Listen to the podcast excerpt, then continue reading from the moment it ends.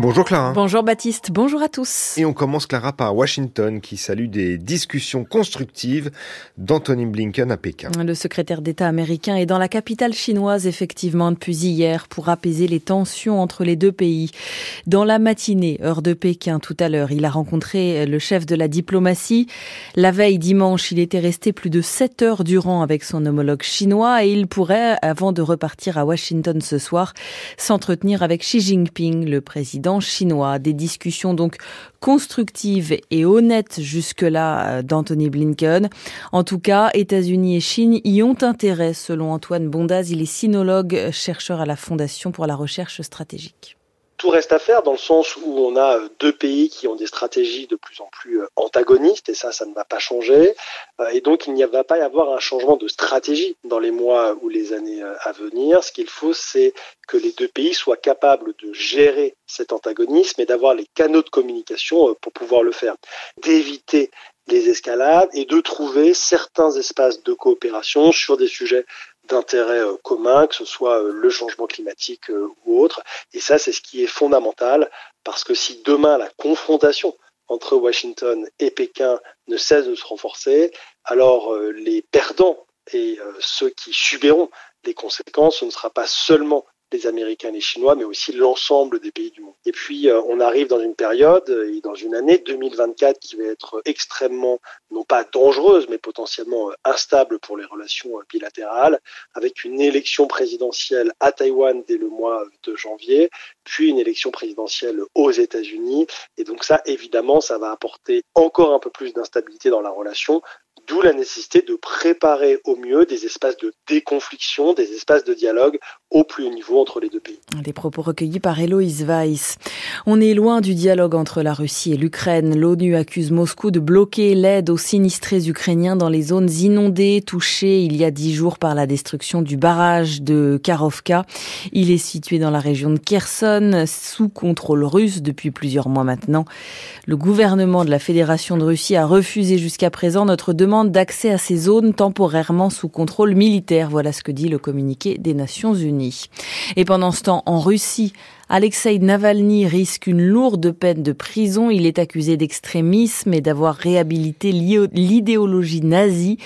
L'opposant au Kremlin, âgé de 47 ans, a survécu de peu en 2020 à un empoisonnement qu'il impute à Moscou et il pourrait dans les jours qui viennent être condamné à 30 ans de réclusion. La grande messe aéronautique du Bourget ouvre ses portes. Oui, des méga commandes d'avions, des démonstrations aériennes pour rêver et des présentations de technologies pour réduire l'impact climatique de l'avion c'est le Salon international aéronautique et de l'espace au Bourget, 54e du nom. Il se situe au nord de Paris. Le président Emmanuel Macron va l'inaugurer tout à l'heure dans la matinée. Le secteur aérospatial, je le souligne, est le premier contributeur de la balance commerciale française, plus de 22 milliards et demi d'euros en 2022. Et comment faire parallèlement des économies pour redresser les finances publiques? Ce lundi, le gouvernement organise des assises afin de trouver les milliards d'euros nécessaires selon Bercy pour redresser les comptes dégradés par les crises successives. Euh, Elisabeth Borne, la première ministre, doit y assister. Excepté la santé, la transition écologique et la défense, tous les autres ministères seront mis à contribution donc pour faire des économies. Une vague d'orage a traversé la France hier, entraînant notamment en Normandie et en Île-de-France des inondations et des coupures de courant. Les orages ce matin sont annoncés sur l'Aquitaine. Ailleurs, le temps s'annonce plutôt ensoleillé avec 16 à 24 degrés dans la matinée. Il est 6h04, Baptiste Muggensturm, c'est à vous pour les enjeux. Merci Clara, et vous, on vous retrouve tout à l'heure à 6h30. Tout à l'heure. France Culture, l'esprit d'ouverture. Retrouvez cette semaine la romancière et artiste Claudie Hutzinger dans Un voix nu. La nature qui l'entoure est la source première de son inspiration que ce soit à travers les végétaux avec lesquels elle fabrique des pages d'herbe, ou les animaux qu'elle connaît de très près. Moi, il me semble que je suis née toute crachée. À l'intérieur de soi, euh, une sorte d'entité irréductible, comme un noyau dur. À voix nue, Claudie Hutzinger, cette semaine à 20h sur France Culture, franceculture.fr et l'appli Radio France. Comment réindustrialiser la France? Guillaume Erner. C'est un enjeu économique, bien sûr, c'est aussi un enjeu de souveraineté nationale. On en parle tout à l'heure dans les matins. Les matins de France Culture. Aujourd'hui à 7h sur France Culture, franceculture.fr et l'appli Radio France.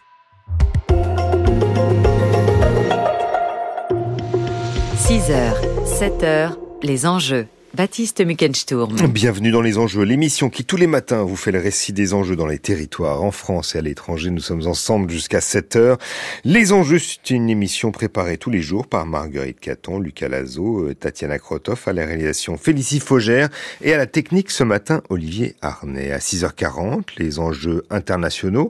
En Russie, les attaques et incursions ukrainiennes se multiplient dans la région de Belgorod, juste derrière la frontière ukrainienne, mais aussi dans des villes bien plus éloigné de la frontière. Alors quels sont les effets de ces attaques sur l'opinion publique russe? On en parle tout à l'heure, mais auparavant, les enjeux territoriaux prennent la direction de l'ouest de la France pour comprendre comment cette région, habituellement modérée politiquement, est en passe de devenir une terre d'activisme de l'extrême droite à Calac, à Saint-Brévin, à Carnac, mais aussi à Tours ou à Angers, une frange de la jeunesse, et pas seulement de la jeunesse, assume des actions, des manifestations identitaires qui peuvent basculer dans la violence.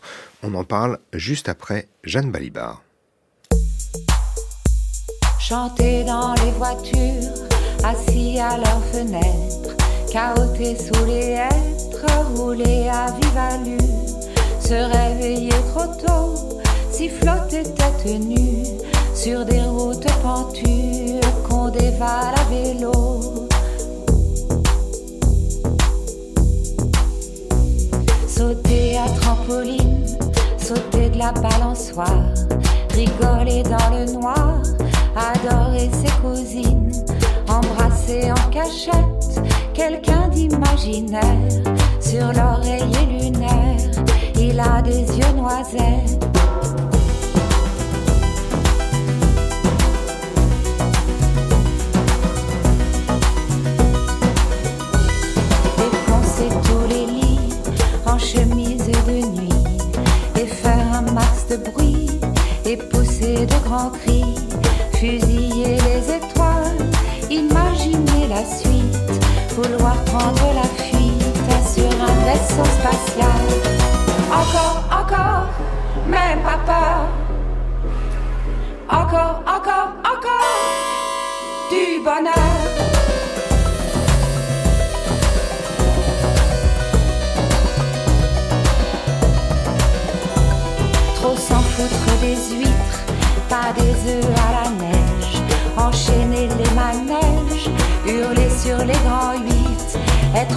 Auto-tamponneuse, draguer un petit malin, à coup de cou du lapin, être grave, amoureuse.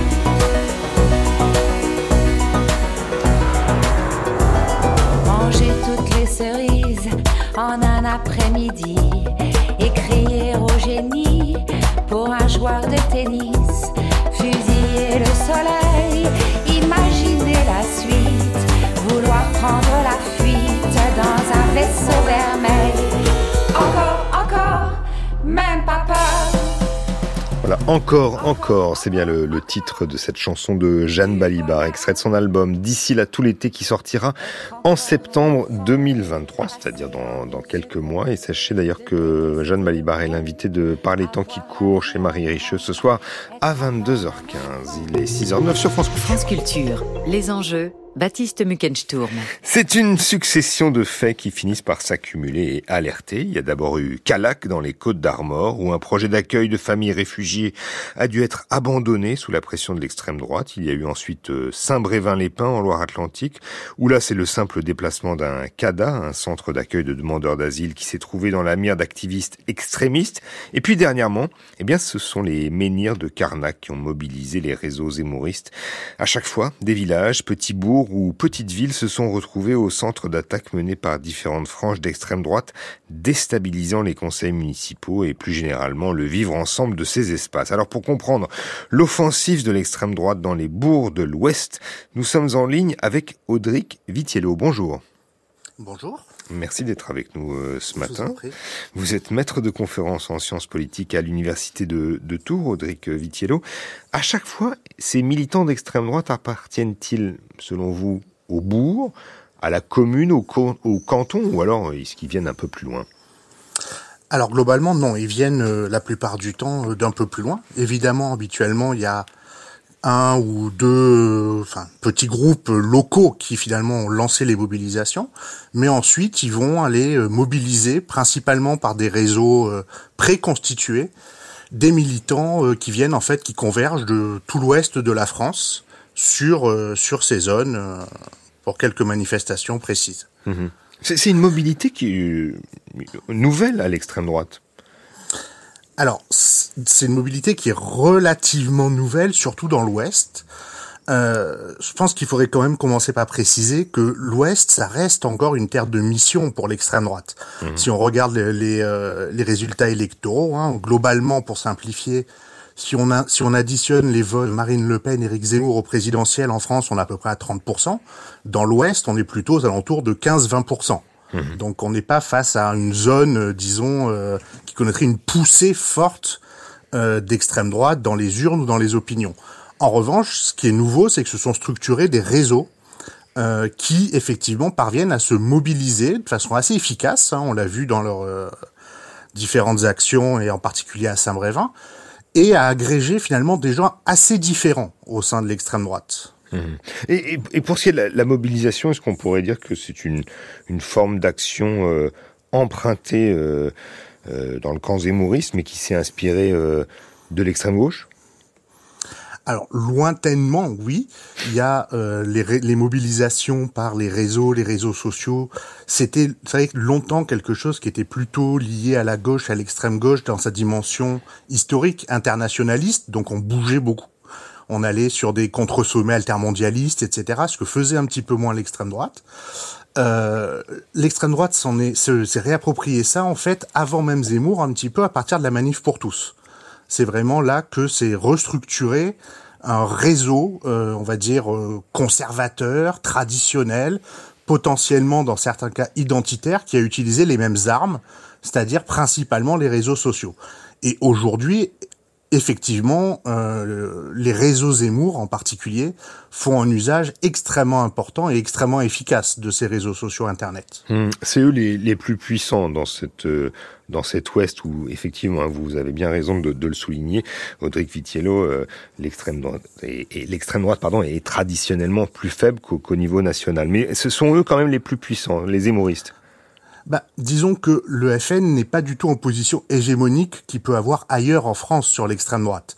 Ça libère une place très clairement euh, pour des réseaux hum, alors de droite extrême ou d'extrême droite liés à une partie conservatrice du catholicisme, certains groupes identitaires aussi et qui c'est vrai peuvent se retrouver tous ensemble chez Zemmour ou autour euh, des réseaux zémouristes. Donc euh, Zemmour reste beaucoup plus faible hein, dans les urnes que Le Pen, par exemple, dans ces zones-là, mais ils ont construit une véritable capacité de mobilisation hmm. euh, et ils l'utilisent. Pourquoi? Ben, Entre autres parce qu'ils sont faibles dans les urnes, justement. C'est ça, c'est en dépit, en dépit de leur échec, euh, ou de l'échec en tout cas de leur candidat à la présidentielle et aux élections législatives. Alors c'est en dépit, c'est peut-être même à cause, parce que justement le FN, lui, n'a pas besoin de ces démonstrations de rue. Mmh. On l'a vu à Saint-Brévin, où au début c'est eux qui ont été appelés par les collectifs locaux, et puis assez vite ils s'en sont désengagés parce que ils ont vu arriver justement des plus radicaux qu'eux, euh, les émouristes, Reconquête, mais aussi tout un ensemble de groupuscules euh, beaucoup plus radicaux encore, hein, euh, Civitas, le Rassemblement vendéen, enfin des, des, royalistes, etc.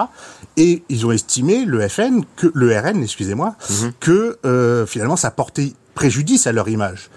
Reconquête quelque part n'a rien à perdre. Donc au contraire, eux jouent sur l'activisme pour essayer finalement d'exister.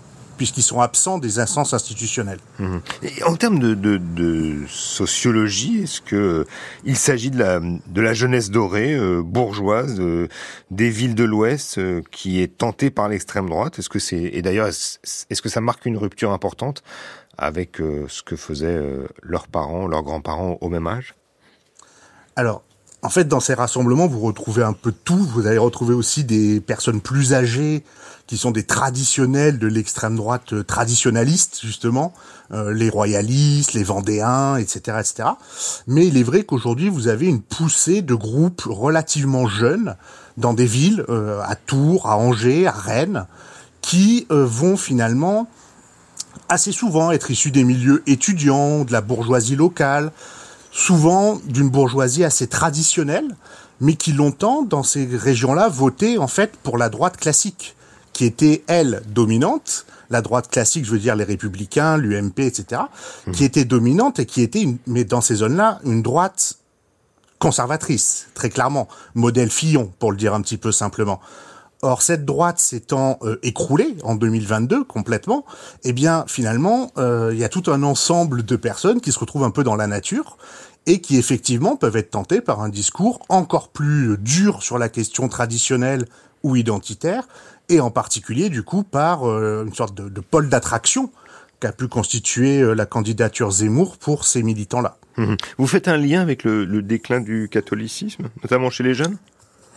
Alors moi je pense que oui, il y a sociologiquement ça, il y a, ça renvoie aussi à quelque chose de plus profond dans notre société, qui est qu'effectivement la, la, société française est de moins en moins religieuse. Hein. On a les, les, chiffres de l'Insee qui sont sortis encore récemment, qui montrent que pour la première fois, euh, il y a plus de non-croyants que de croyants en France. Et en particulier chez les jeunes, c'est encore plus vrai. Il y a beaucoup plus de non-croyants, et c'est vrai que les catholiques euh, bah, réalisent progressivement qu'ils sont devenus une minorité sociologique je pense qu'ils l'ont réalisé à partir de la manif pour tous, où ils se sont dit, en se mobilisant, on va bloquer le projet, puis ils se sont rendu compte qu'en fait, non, qui, représente 10, 15%, bon. Et euh, mmh. ça a été un peu un trauma pour euh, ces milieux-là, qui se pensaient comme étant encore la norme en France. Mmh. Et qui se découvrent qu'en fait, ben non, ils sont une minorité parmi d'autres, et que s'ils veulent peser, bah, ils doivent se mobiliser parce que sinon ça se fera pas spontanément dans leur sens. Mmh. Si sur le plan euh, géographique, vous, vous citez Angers et Tours. Euh, Angers, euh, est-ce que ça, elle s'impose donc préfecture du, du, du Maine-et-Loire Est-ce que ça, est-ce qu'elle s'impose dans le Grand Ouest comme comme la ville où la mouvance d'extrême droite est la plus forte? Chez les jeunes, oui, très clairement. Euh, il y a des groupes locaux à Tours, à Angers, à Rennes, mais clairement, euh, Angers, c'est sans doute le groupe le plus dynamique.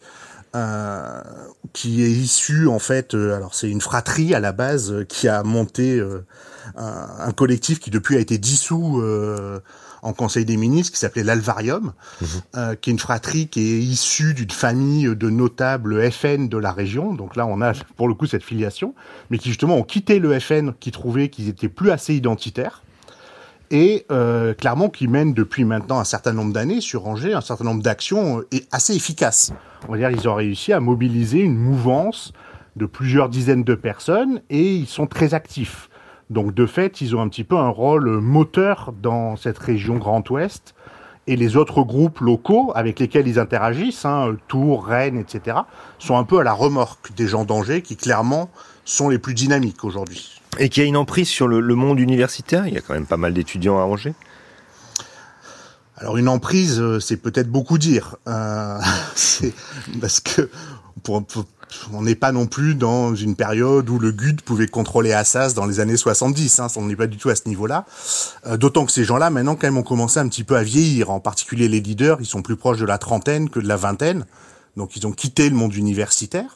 Mais il est vrai qu'on voit qu'il y a un retour euh, d'une forme d'extrême droite sur les universités, en particulier à travers un, organisme qui en fait regroupe très largement toutes les petites familles de l'extrême droite groupusculaire, qui s'appelle la cocarde étudiante, hein, qui s'est remontée, qui s'est montée il y a quelques années, et qui parvient effectivement à avoir un côté un peu œcuménique à l'extrême droite, c'est-à-dire que ça peut rassembler des royalistes, des néofascistes, des traditionalistes catholiques, etc., etc et qui finalement, bah oui, parvient à fédérer, on pourrait dire, un petit peu ces, ces mouvements-là. Mmh. En, fait, le, le, dénominateur commun, c'est l'extrême droite, parce que vous dites euh, royaliste, identitaire, euh, néofasciste. Euh, qu'est-ce que, quel, quel terme faut-il employer? Oui, ce sont des gens d'extrême droite. Après, l'extrême droite n'est pas homogène. En France, il y a mmh. différentes familles dedans. Et c'est vrai que dans la région ouest, pour le coup, il y a une plus qu'ailleurs en France, il y a cette cette empreinte du catholicisme et du, de la tradition catholique. Mmh. C'est-à-dire que c'est vraiment un endroit où il y a beaucoup de références au patrimoine chrétien, aux valeurs chrétiennes. Ça joue beaucoup plus que dans d'autres régions où l'extrême droite est plus, j'allais dire, sécularisée. Mmh.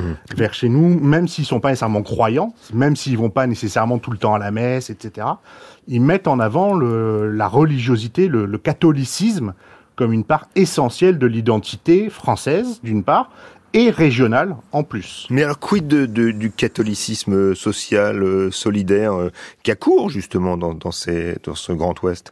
Tout à fait, il subsiste. Hein, c'est euh, dans la ville où je, que je connais le mieux, Tours. Les, par exemple, les, une bonne partie des associations d'aide aux SDF ou aux migrants sont des associations catholiques, mais c'est pas les mêmes catholiques, vous vous en doutez. C'est des catholiques, comme on disait avant, de gauche, des catholiques sociaux, euh, qui s'opposent très fermement. Ils ont même pas les mêmes églises, etc. Hein, aux catholiques traditionnels ou conservateurs. Euh, sans parler même des catholiques intégristes qui existent encore, la, mouvance euh, Monseigneur Lefebvre qui a aussi une, une implantation significative dans l'Ouest. Mmh. Mais est-ce qu'il y a des activités sociales à Tours ou à Angers justement qui, qui dans lesquelles juste, ces gens d'extrême droite sont impliqués? Alors en fait, il y a une image sociale, mhm. beaucoup plus qu'une activité réelle. C'est-à-dire qu'ils mettent en avant effectivement euh, une ambition sociale. Euh, par exemple, typiquement, ce qu'ils mettent très en avant, c'est la question de l'aide au SDF. Et donc, ils vont régulièrement euh, se poster sur Facebook des photos où ils vont distribuer quelques sandwichs dans les rues à des SDF et expliquer que finalement, ils font le travail que l'État ne fait pas. Mais soyons très clairs, c'est de l'affichage politique. C'est la même chose que la soupe au cochon il y a quelques années des identitaires. Mmh. C'est une opération de communication. Et concrètement, c'est pas eux qui gèrent réellement euh, la question des SDF. Hein. Il y a des associations beaucoup plus classiques, l'Ordre de Malte, euh, la Croix-Rouge, qui font un gros travail là-dessus et qui n'aiment pas ces gens-là parce que justement, ils les voient comme des gens qui instrumentalisent hmm. euh, les SDF et les difficultés sociales pour faire passer leur message. Hmm. Et visiblement, ils, le font, à vous entendre, ils le font sur les réseaux sociaux. On est quand même assez loin, euh, d'une certaine manière, de euh, des profils de l'extrême droite lyonnaise, par exemple, là où, où quand même la violence est, y est plus importante. Oui, on est assez loin. Alors, ça fait partie quand même de, de, de la culture d'extrême droite d'avoir un certain culte du virilisme. Donc ici aussi, ils aiment bien se donner une image de guerrier, ils font des entraînements de boxe, ils les postent là aussi sur les réseaux sociaux, ils se montrent en train de se mettre des coups de poing eux-mêmes, etc. Bon, donc ça fait partie, on va dire, de la culture. Mais en pratique, c'est vrai qu'ils sont beaucoup moins violents que ce qu'on a pu connaître dans d'autres euh, villes, et alors en particulier à Lyon, où euh, pour le coup l'extrême droite, euh, depuis maintenant une vingtaine d'années, s'est approprié la culture hooligan en fait, la culture stade et donc euh, toutes les bagarres qui vont avec. Euh, les clubs de foot dans l'Ouest sont pas des clubs de foot qui ramènent des foules énormes. Donc euh, même si ces gens-là des fois vont au stade et jouent aux hooligans, ça entraîne quand même très peu de monde derrière. C'est pas du tout la même culture militante, j'allais dire. Ouais. Et, et, si on, on, va plus loin, bon, on, s'est rendu compte euh, pendant notamment euh, le mouvement de la réforme, euh, enfin contre la réforme des retraites, combien justement, alors là on est un peu, plus, on revient un peu plus à l'ouest. Nantes et Rennes étaient des villes très à gauche, avec une extrême gauche assez importante, des black blocs lors de, de, des manifestations. On a l'impression que finalement il y a, y, a, y a deux jeunesses assez extrémistes qui cohabitent et est-ce qu'ils vont au contact aussi parfois dans ce dans cet ouest? Ça arrive, ça arrive, mais concrètement, c'est assez rare. Euh, c'est beaucoup moins violent euh, entre militants que ce qu'on peut avoir dans d'autres contextes. Et alors là encore, Lyon s'impose comme un peu un point de référence de de ces violences, euh, entre autres parce que très souvent ces militants ils sont connus, les, à l'extrême droite en particulier, et donc euh, bah, la police les suit. Pour prendre un exemple, hein, samedi il y avait la Gay Pride à Tours, le groupe de, d'extrême droite, d'activistes d'extrême droite jeunes a essayé de venir perturber la Gay Pride. Et comme ils étaient attendus, bah, la police les a tout de suite arrêtés et parqués dans un coin pour les empêcher de perturber la Gay Pride. Donc il peut y avoir des velléités, mais concrètement, la plupart du temps, ça ne va pas jusqu'à la violence. À l'exception, quand même, il faut noter danger, où euh, les, leaders euh, du, groupe d'extrême droite locale ont été condamnés hein, pour des, faits de violence à plusieurs reprises. Euh, sur des militants, sur aussi de simples passants qui avaient le malheur de ne pas être de la bonne couleur.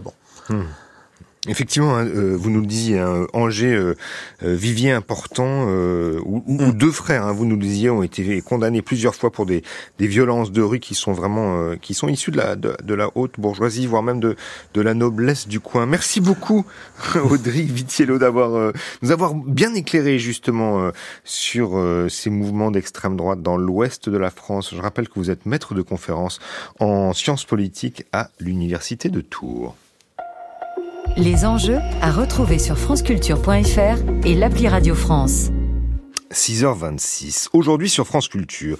Alors d'abord, dans les matins de Guillaume Erner, la question du jour à 7h14, pourquoi le projet de ligne grande vitesse Lyon-Turin est-il contesté depuis 30 ans? Et puis à partir de 7h40, la question de la réindustrialisation. Quelle méthode derrière le slogan politique? Et puis d'ailleurs, dans la même veine, à 14h, entendez-vous l'écho, la même veine économique. Hein, euh, de Rocchini va décrypter d'ailleurs cette semaine la fabrique du discours économique. Et première émission, eh bien, sur l'enseignement de la matière, fac, école de commerce, sous l'enseignement, l'idéologie, point d'interrogation. Et puis à 15h, sans oser le demander, on change de registre. Géraldine Mosna-Savoie pose une question majeure à l'occasion de l'anniversaire de la naissance de Blaise Pascal. C'était le 19 juin 1623, il y a 400 ans.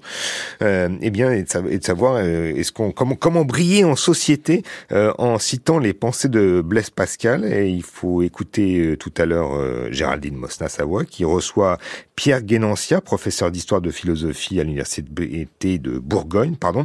Et notre chance, eh bien, c'est que cet échange a été euh, enregistré. En voici un extrait. Mais il y a d'autres textes où Pascal, en fait, dit que l'on sent l'univers euh, et encore là c'est pas assez précis mais en fait comme si la connaissance parfois était une ou le savoir mm. serait une question d'intuition mm. de sens mm. et non pas de démonstration et de principe et par exemple, il dit à un moment donné, le cœur sent que l'espace a trois, dimensions. Bah, ça, c'est dingue. Oui, oui. Et alors, autre chose, et ça, c'est peut-être autre chose euh, complètement différent, Pierre dans ça, comment on peut être sûr de ne pas se tromper? Ça, je sais pas. C'est difficile aussi d'atteindre son cœur si on a été corrompu. C'est difficile de lui faire confiance, de dire que. Mais il faut pas oublier que le cœur est vide et plein d'ordures. Le cœur de l'homme est vide et plein d'ordures. C'est aussi une phrase de Pascal. Et c'est pas une autre signification du cœur. Euh, c'est le même cœur qui sent Dieu, qui sent que l'espace a trois dimensions, etc., et qui est vide et plein d'ordures. C'est le même cœur. C'est ça la dualité chez Pascal. Et alors comment savoir que ce cœur sent bien? Et, n'est pas en train de sentir les ordures. Oui, ça, il ne le sait pas. il ne le sait pas, parce que s'il savait qu'il sentait bien, hmm. d'une certaine manière, euh, il serait plus le cœur, mais il serait justement la raison qui valide, qui légitime, hmm. qui donne un droit à quelque chose. Voilà, comment briller en société en citant les pensées de Pascal? Réponse dans Sans oser le demander tout à l'heure avec euh, Pierre Guénancia, professeur d'histoire de la philosophie moderne et Géraldine Mosna-Savoie. C'est à 15h sur l'antenne à retrouver sur franceculture.fr et l'application Radio France. France Culture. L'esprit d'ouverture. Je vous donne rendez-vous ce soir à 19h en compagnie de Sephora Pondy. Arnaud Laporte. Nous l'avions repéré dans le spectacle de Julie Berès, Désobéir, et nous n'avions pas été les seuls puisque Eric Ruff a engagé Sephora Pondy à la comédie française. Alors qu'elle incarne Médée, salle Richelieu, nous retraçons avec la jeune comédienne le parcours qu'il a amené dans la maison de Molière. Affaires culturelles, aujourd'hui à 19h sur France Culture, franceculture.fr et l'appli Radio France. Collection mécanique du vivant, saison 4, l'abeille. Il y a environ 1000 espèces d'abeilles en France. L'abeille à miel, Apis mellifera, est de loin la plus connue et la plus surveillée. Elle est essentielle à nos cultures. Les abeilles pollinisent près de 90% des plantes sauvages et les trois quarts des cultures dans le monde. Mécanique du vivant, saison 4, L'abeille. Un podcast de Marc Mortelmans, réalisé par Charles Trou sur franceculture.fr et l'appli Radio France. Vous écoutez France Culture, il est dans 5 secondes exactement 6h30 et voici le journal de Clara Lecoq-Réal.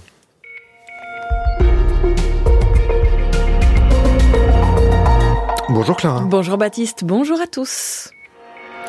Équation impossible ou challenge pour l'innovation? Le salon de l'aéronautique du Bourget s'ouvre au nord de Paris aujourd'hui sous le thème de la décarbonation. Il fait notamment la part belle aux drones, vous l'entendrez. L'égalité femmes-hommes chez les cadres, on en est encore loin. 7% d'écart de salaire, ça stagne depuis des années. Et puis le compost obligatoire au 1er janvier prochain, là aussi on stagne. Les communes ne sont pas prêtes à valoriser les déchets alimentaires. Le secteur de l'aérien est en pleine forme et il va le faire savoir pendant une semaine au Bourget au nord de Paris. Les compagnies cherchent à embaucher 25 000 personnes et les constructeurs, eux, recherchent de nouveaux contrats. Les industriels estiment que la flotte d'avions devrait doubler dans le monde d'ici 20 ans. Coup d'envoi donc aujourd'hui du Salon international de l'aéronautique et de l'espace. Il sera donné dans la matinée ce coup d'envoi par Emmanuel Macron pour l'inauguration. Cette grande fête, de l'aviation n'avait pas eu lieu depuis euh, quatre ans en raison de la pandémie de Covid-19 il y a deux ans. Retour donc cette année avec un thème, l'aviation décarbonée et des drones. Thales travaille notamment sur plusieurs euh, drones de sécurité. Reportage Jean-Sébastien Soldaini. Sur une carte interactive, deux points rouges apparaissent. Leur trajectoire se dessine et une caméra pointe immédiatement vers l'un d'eux, un zoom précieux pour l'opérateur. Il donne la confirmation que l'intrus est bien un drone. Là, on est à 4 km et on voit très nettement le drone euh, sur l'image, il n'y a aucun problème. Hein. Là, la portée max, c'est 7,5. Dans le cas où on est sur un aéroport, bah, l'opérateur du système de détection de drone va contacter en fait euh, les forces de police et aussi euh, pour la gestion du contrôle aérien. Altitude, vitesse, le système localise aussi de façon très précise l'endroit où se trouve le pilote de l'engin. Nicolas Nguyen, responsable du système Eagle Shield Eye Detect de Thales, arrive à ce résultat grâce à trois capteurs différents. Le cœur du système, c'est un radar très spécifique qui s'appelle le radar holographique. C'est un radar qui permet de détecter et de suivre un nombre illimité de menaces. Il est complété par euh, le euh, senseur optronique pour que la caméra vienne zoomer sur euh, la cible. Ensuite, vous allez pouvoir associer des capteurs qui permettent de détecter une émission radio pour détecter le signal qui circule entre l'opérateur et sa télécommande et le drone. Le système est aussi capable de contrer une intelligence artificielle dans le cas d'un drone qui imite le vol d'un oiseau pour tromper les radars. Mmh, voilà pour une des, des, innovations présentées au Salon du Bourget à partir d'aujourd'hui. Dans le prochain journal à 7h, on s'intéressera à l'avion décarboné avec la production d'hydrogène. De leur côté, les Suisses s'expriment largement en faveur de la neutralité carbone. Ils ont voté ce week-end à quasiment 60% pour la réduction des gaz à effet de serre jusqu'à atteindre la neutralité en 2050. La visite est rare, celle du chef de la diplomatie américaine en Chine pour la première fois en cinq ans. Anthony Blinken se rendait sur le territoire chinois à Pékin alors que les deux pays ont des positions antagonistes concernant notamment Taïwan.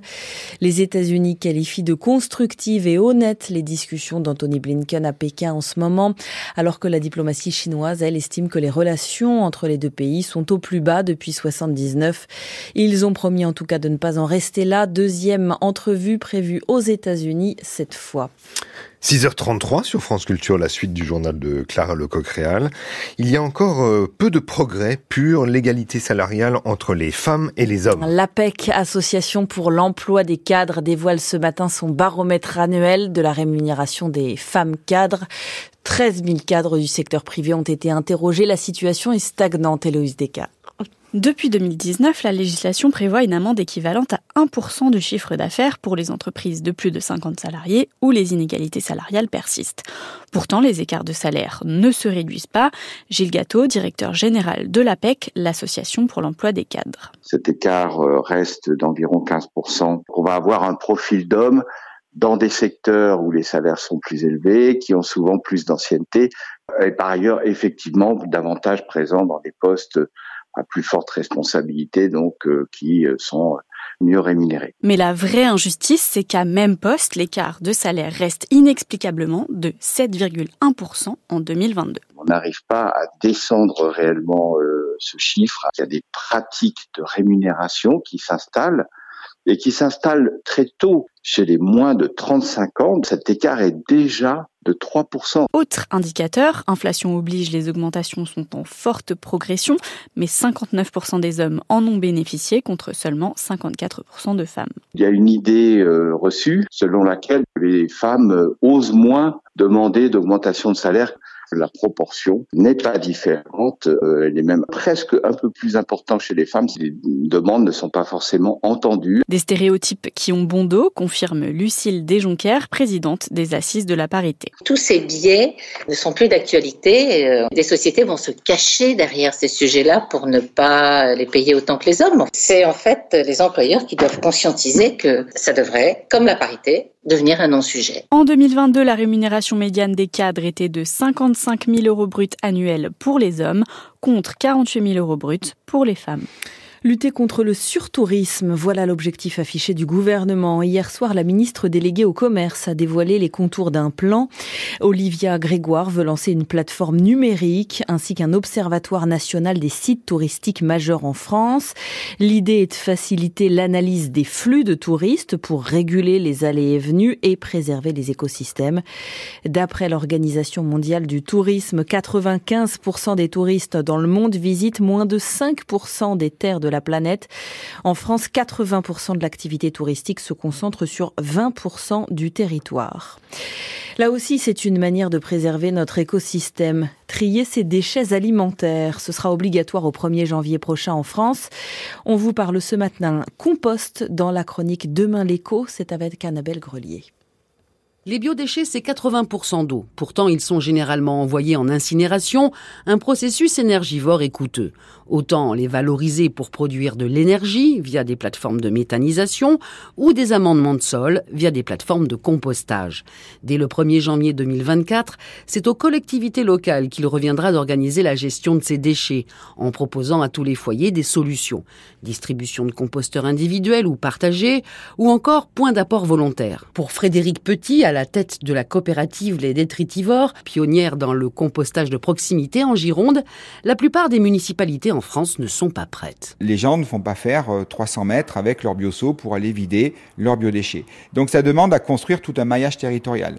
On s'aperçoit quand même qu'aujourd'hui on est milieu 2023, obligation en 2024 pour tous, ce qui est impossible que le territoire soit prêt à ce que chaque citoyen ait une solution de proximité pour amener ces biodéchets. Ça ne sera pas possible. Cette loi AGEC, on la connaît depuis longtemps. Les collectivités sont très en retard aujourd'hui sur l'information, ambassadeurs sur le territoire pour informer, sensibiliser. Donc il faut aussi que les collectivités réfléchissent sur cette collecte du biodéchet. Comment est-ce que, avec des moyens logistiques efficients et en réponse à des enjeux environnementaux, ben, j'apporte des solutions? Il faut du camion, il faut de la mobilité douce, il faut donc du compostage dans les jardins, il faut du compostage de proximité, il faut hybrider. Mais pour ça, il faut tester. Les détritivores testeront à la rentrée les points de collecte mobiles à vélo cargo sur l'agglomération de Bordeaux. Cette entreprise d'insertion girondine produit aujourd'hui 700 tonnes de compost par an qui peut être utilisé pour l'agriculture biologique. Annabelle Grelier, dont la chronique Demain l'écho est à retrouver sur le site internet de France Culture. La météo du jour, un ciel lumineux, orageux sur le sud-ouest ce matin, compté entre 16 et 24 degrés. 6h38, Baptiste, c'est à vous. Merci Clara, on vous retrouve à 8h et le prochain rendez-vous avec la rédaction de France Culture, c'est à 7h. 6h, 7h, les enjeux. Baptiste Muckensturm. En Russie, les attaques et incursions ukrainiennes se multiplient dans la région de Belgorod, juste derrière la frontière ukrainienne, mais aussi dans des villes bien plus éloignées de la frontière. Alors, quels sont les effets de ces attaques sur l'opinion publique russe? Eh bien, c'est le thème des enjeux internationaux dans un instant.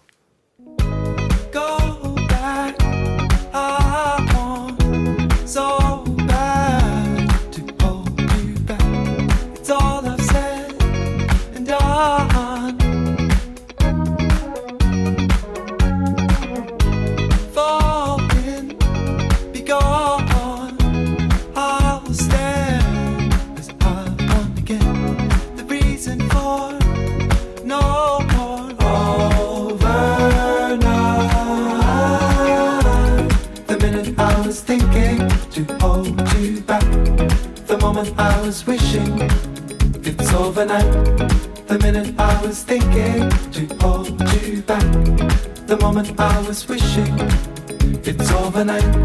The minute I was thinking to hold you back. The moment I was wishing it's overnight. The minute I was thinking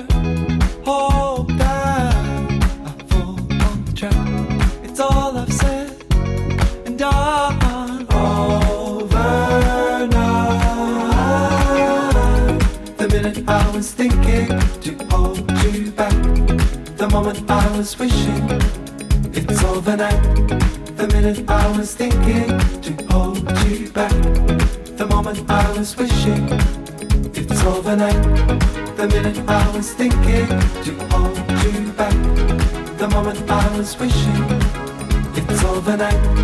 The minute I was thinking to hold you back, the moment I was wishing it's overnight.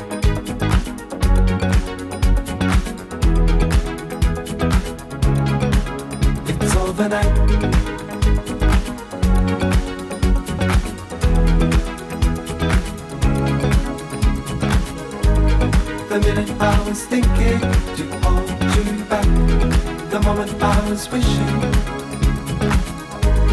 The minute I was thinking to hold you back, the moment I was wishing. It's overnight.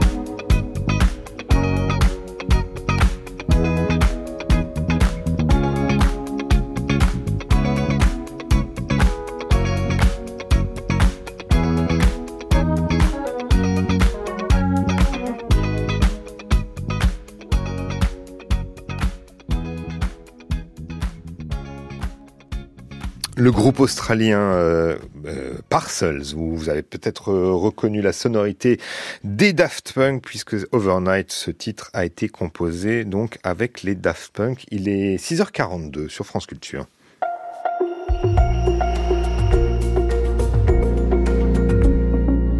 Et c'est l'un des enjeux internationaux. En Russie, depuis la fin du mois de mai, la région de Belgorod, à l'est de la frontière ukrainienne, s'est transformée en ligne de front. Ces territoires sont devenus une cible pour Kiev. 80 km séparent euh, Kharkiv de Belgorod et plusieurs attaques de drones et de tirs d'artillerie imputées à l'Ukraine se sont abattues sur les villes les plus proches de la frontière, comme à Shebekino. Plus à l'ouest, fin mai, un bataillon de, de combattants venus d'Ukraine, notamment des Russes opposés à Vladimir Poutine est parvenu sans difficulté à pénétrer le canton à Graivoron lors d'une incursion qui a provoqué la mort de plusieurs personnes et qui a fait grand bruit. Enfin, plusieurs attaques de drones ont visé des villes bien plus éloignées de la frontière comme un quartier euh, périphérique de Moscou à la fin du mois de mai. Alors comment ces offensives sont-elles perçues par l'opinion publique russe? Affectent-elles leur insouciance et leur sentiment de sécurité? Divisent-elles l'opinion sur le bien fondé de la guerre menée par l'armée russe Ukraine Eh bien, pour répondre à ces questions, nous sommes ce matin en ligne avec Anna, Anna Colin-Lebedev. Bonjour. Bonjour. Vous êtes maîtresse de conférence à Paris-Nanterre, spécialiste de l'Ukraine et de la Russie post-soviétique. Anna Colin Lebedev, les incursions ukrainiennes se multiplient. Je le disais, vendredi même euh, dernier, il y a, quelques jours, une attaque de drone à Voronezh, où, euh, donc euh, vraiment en territoire euh, russe. Euh, la région de Belgorod, je le citais aussi, est devenue le théâtre d'affrontements entre Russes et Ukrainiens. À quel point la population russe est-elle informée euh, sur ces incursions? Est-ce que les images circulent sur l'ensemble du territoire russe? On a effectivement un certain nombre d'informations qui circulent, mais force est de constater que du côté du pouvoir, on minimise l'impact de ces attaques et que ce message est plutôt reçu 5 sur 5 par la population. Ne vous inquiétez pas, il se passe des choses effectivement, nous sommes en guerre, mais euh, rien n'est inquiétant. Cependant, il ne faudrait pas s'arrêter à cette image Mhm. et euh, ne se dire qu'il n'y a aucun impact. L'impact est à de multiples niveaux. Il est au niveau des élites euh, régionales et centrales, il est au niveau de, de la population également, mais euh, il y a des phénomènes qui sont moins visibles. Mhm. Mais est-ce que ces attaques sont, ont été vécues comme un choc par les populations? Et a priori oui, hein, pour ce qu'on en sait ici. Et à qui le pouvoir central avait quand même promis que la guerre resterait loin? Alors, au, au niveau des populations des régions frontalières, bien évidemment, le choc est là. hein. On a des vidéos qui circulent sur les réseaux sociaux où les habitants s'inquiètent euh, et en appellent euh, au pouvoir local et au pouvoir central. Euh, La guerre est effectivement arrivée sur ces territoires. Euh, mais cependant, ce qui leur arrive, je pense, reste très très loin pour euh, pour, pour d'autres régions de la Russie. hein. Ici, euh, je pense que plus que la taille, Mmh. ce qui euh, ce qui a un impact en réalité, c'est ce que les habitants observent autour d'eux. hein. Et quand quand on est dans une dans une autre région que la région frontalière, eh bien la guerre continue à paraître loin et je dirais les médias et les pouvoirs locaux s'attachent à maintenir une communication qui redonne, qui confirme les habitants dans l'impression qu'il ne se passe pas grand-chose. Mhm. Et justement, que font les autorités russes pour euh, justement, euh, euh, est-ce qu'il, en fait, plutôt, pardon, est-ce qu'il vaut mieux observer ce qu'ils font et ce qu'ils ne font pas plutôt que d'essayer de, de- de- d'essayer de décrire ce que les Russes pensent? Et là, je parle des autorités. Bien évidemment, à mon sens, aujourd'hui, pour comprendre ce qui se passe en Russie, il faut regarder qui agit, qui n'agit pas, quelles sont les pratiques, Mhm. plutôt que de s'arrêter aux déclarations, par exemple, rassurantes, ou encore aux déclarations patriotiques de la population. hein. On- ça, on est- les, les pratiques sont beaucoup plus riches d'enseignements. Alors moi, je distinguerais pour ce qui est des autorités, les autorités centrales et euh, les autorités régionales ou locales, notamment dans les régions qui ont été euh, euh, qui ont été la cible de ces attaques. Au niveau central, il y a un point qui me paraît absolument central.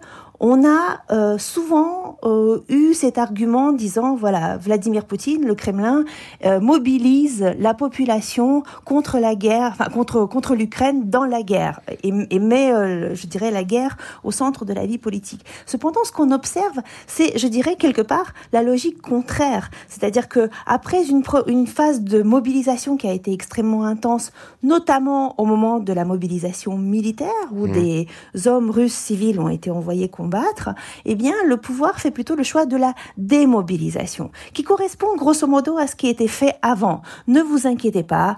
Tout est sous contrôle, il ne se passe pas grand-chose. Et lorsqu'on interroge par exemple Vladimir Poutine sur ses attaques localisées sur le Kremlin, sur les régions frontalières, eh bien il part dans les discours qui lui sont désormais euh, coutumiers sur euh, l'histoire euh, de, la Russie et de l'Ukraine, sur l'artificialité de l'Ukraine et sur sa manipulation par l'Occident. Donc ça c'est au niveau central. Mais il y a quelque chose de très intéressant à observer au niveau local, Mhm. dans la mesure où aujourd'hui les gouverneurs des régions, euh, de- en, en réalité l'ensemble des, des gouverneurs des régions russes ont été très activement impliqués dans la guerre et les gouverneurs des régions qui se retrouvent de fait sur la ligne de front, eh bien je dirais, ils sont porteurs de toute la responsabilité de euh, de contrer ces attaques. Euh, L'une des choses que nous avons vues dans, les, dans la région de Belgorod, par exemple, c'est que euh, face aux attaques et aux, et aux destructions, de, par exemple, d'habitats, eh bien, euh, le, le pouvoir local s'est retrouvé seul, le pouvoir régional s'est retrouvé seul, et ça a été au gouverneur d'être en première ligne, à la fois pour rassurer les habitants, pour organiser euh, d'une manière ou d'une autre la défense, pour organiser la reconstruction, euh, pour avoir, pour être l'interface de la, de la population. Mhm. Donc, euh, ce qui se passe aujourd'hui, c'est que la guerre est en réalité conduite beaucoup plus par les pouvoirs locaux dans les régions que par le pouvoir de Moscou.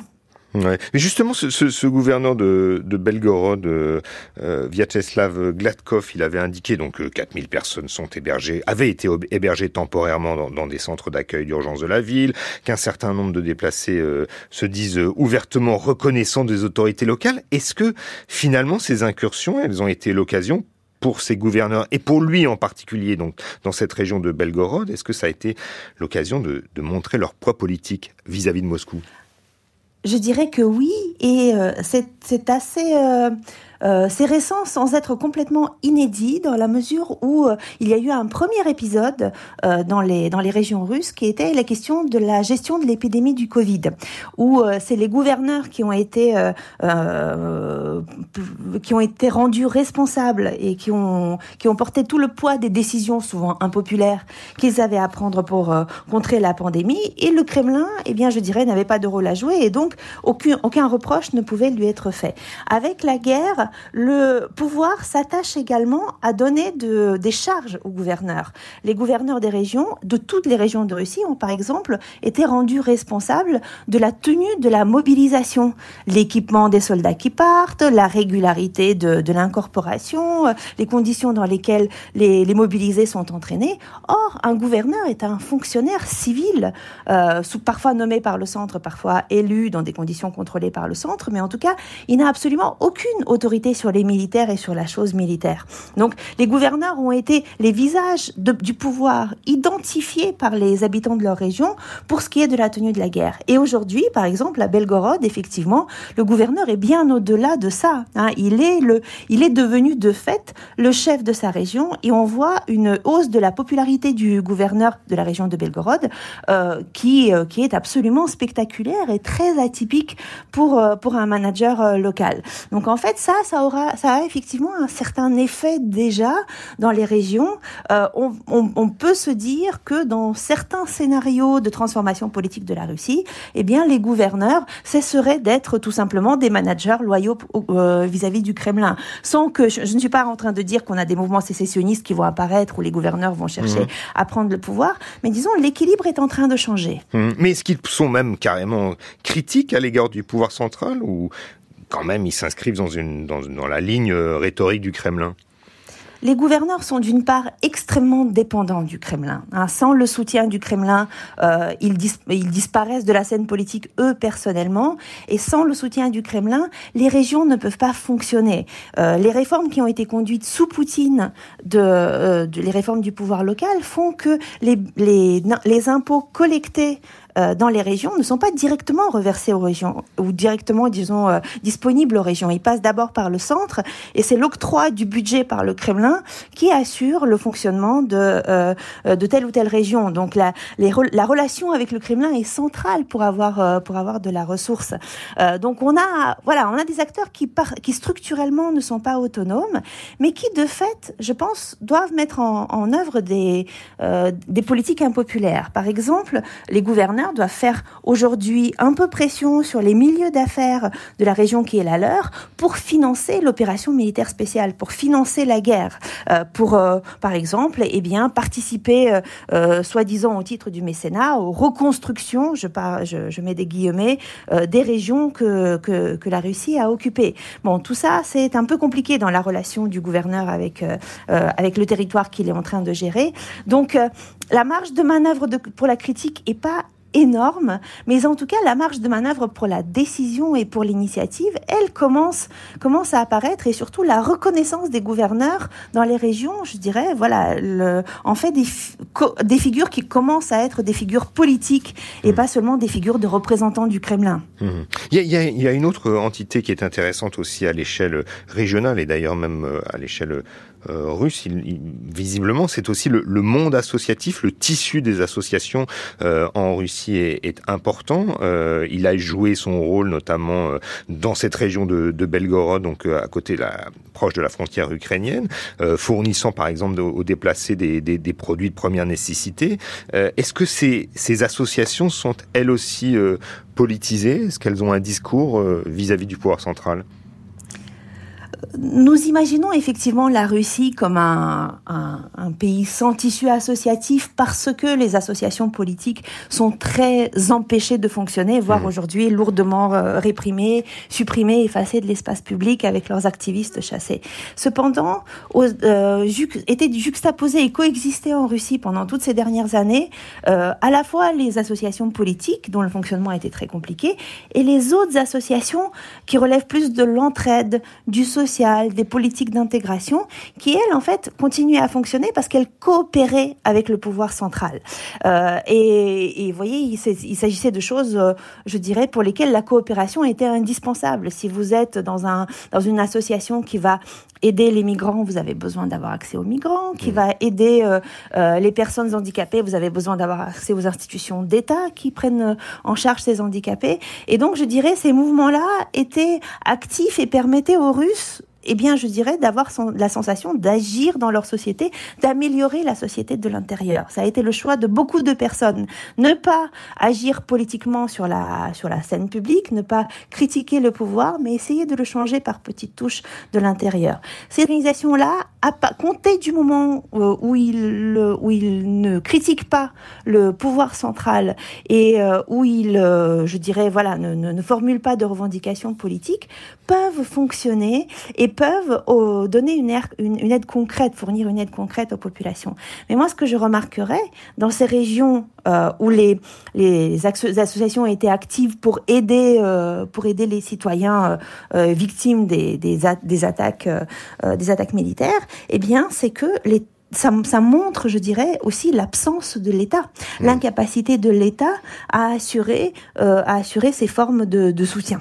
Est-ce qu'on peut dire très rapidement, mais question importante néanmoins, que ce que vous venez d'écrire, à savoir à la fois du côté des gouverneurs et du rapport aux gouverneurs des associations, est-ce que finalement euh, il y a moins de Russes aujourd'hui qui soutiennent ouvertement la guerre avec l'Ukraine?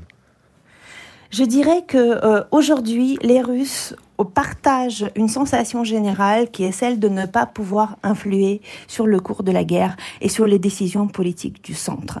Et euh, la stratégie que l'on observe dans la population russe, je dirais, ne, ne, se structure pas en termes de soutien et d'opposition à la guerre, mais de tentative de préservation de la normalité. Hein, préserver la vie telle qu'elle fonctionne, préserver ses activités, préserver ce qu'on juge être central pour soi, est vraiment euh, la, la dynamique centrale. Protester semble euh, dangereux, mais protester semble aussi inefficace au-delà du danger. Et hmm. c'est ça qui explique, je dirais, le choix de euh, la plupart des Russes euh, se mettre à, l'abri, faire en sorte d'être le moins vulnérable possible face au pouvoir, faire le gros dos, continuer à faire le gros dos et attendre ce qui se passe. Merci beaucoup Anna Colin Lebedev de nous avoir euh, éclairé justement sur l'évolution de cette opinion publique russe euh, avec ces événements qui se sont déroulés à la frontière, notamment dans la région de Belgorod, mais aussi des incursions de drones sur le territoire russe plus, plus en profondeur. Merci et les enjeux internationaux, eh bien c'est fini.